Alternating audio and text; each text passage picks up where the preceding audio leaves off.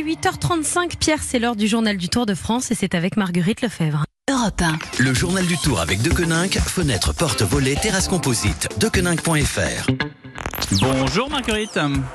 Et bonjour Pierre, bonjour à tous. Dernière ligne droite pour le peloton du Tour de France. Ils repartent ce matin pour une troisième semaine. Oui, après la journée de repos hier, c'est parti pour cette troisième semaine qui conduira les coureurs dimanche à Paris.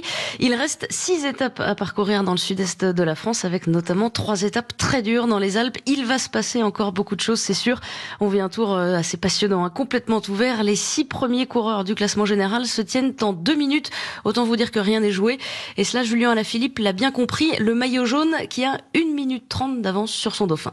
1 minute 30, c'est beaucoup et rien du tout en même temps. Euh, il suffit d'avoir une défaillance dans un col. Quand tu regardes le, profil euh, des prochaines étapes, 1 minute 30, c'est presque rien. Mon maillot tient un fil, mais euh, par contre, je suis très fier et heureux de l'avoir sur les épaules, donc je pense pas à tout ça. Et et aux concurrents qui veulent le prendre, euh, ils savent ce qu'ils ont à faire. Hein. Et parmi les concurrents en embuscade, il y a donc le dauphin Philippe, le gallois Geraint Thomas, vainqueur du tour l'an dernier en survolant la course. Il a aujourd'hui une minute trente de retard sur le maillot jaune donc, mais ça ne semble pas l'effrayer. En tout cas, c'est ce qu'il a soutenu hier en conférence de presse. Ok, nous ne sommes pas en jaune et nous ne contrôlons pas la course tous les jours. Mais vous savez, il y a plus d'une manière de gagner le tour.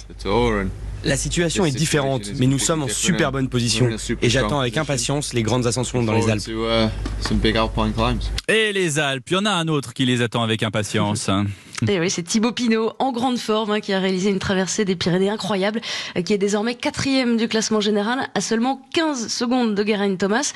Il fait clairement partie des favoris de ce tour aujourd'hui, mais lui ne veut pas aller trop vite. Hors de question de se projeter, ni de penser aujourd'hui au maillot jaune, même pas le soir, après l'étape avec son compagnon de chambre, Rudy Mollard. Fait même pas d'allusion dessus, euh, on reste concentré dans la course et on se projette pas là-dessus. Pour ma part, c'est quelque chose que je refuse de penser pour le moment, on reste concentré dans ce qu'on a à faire dans la course.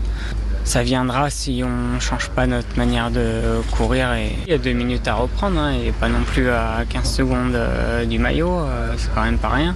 Donc voilà, il y a encore du chemin pour aller le chercher. Et le chemin, il commence tout à l'heure. 16e étape du tour. Les coureurs vont faire une boucle autour de Nîmes. Ils parcourront en tout 177 km sous la fournaise. On attend 37 degrés sur le parcours.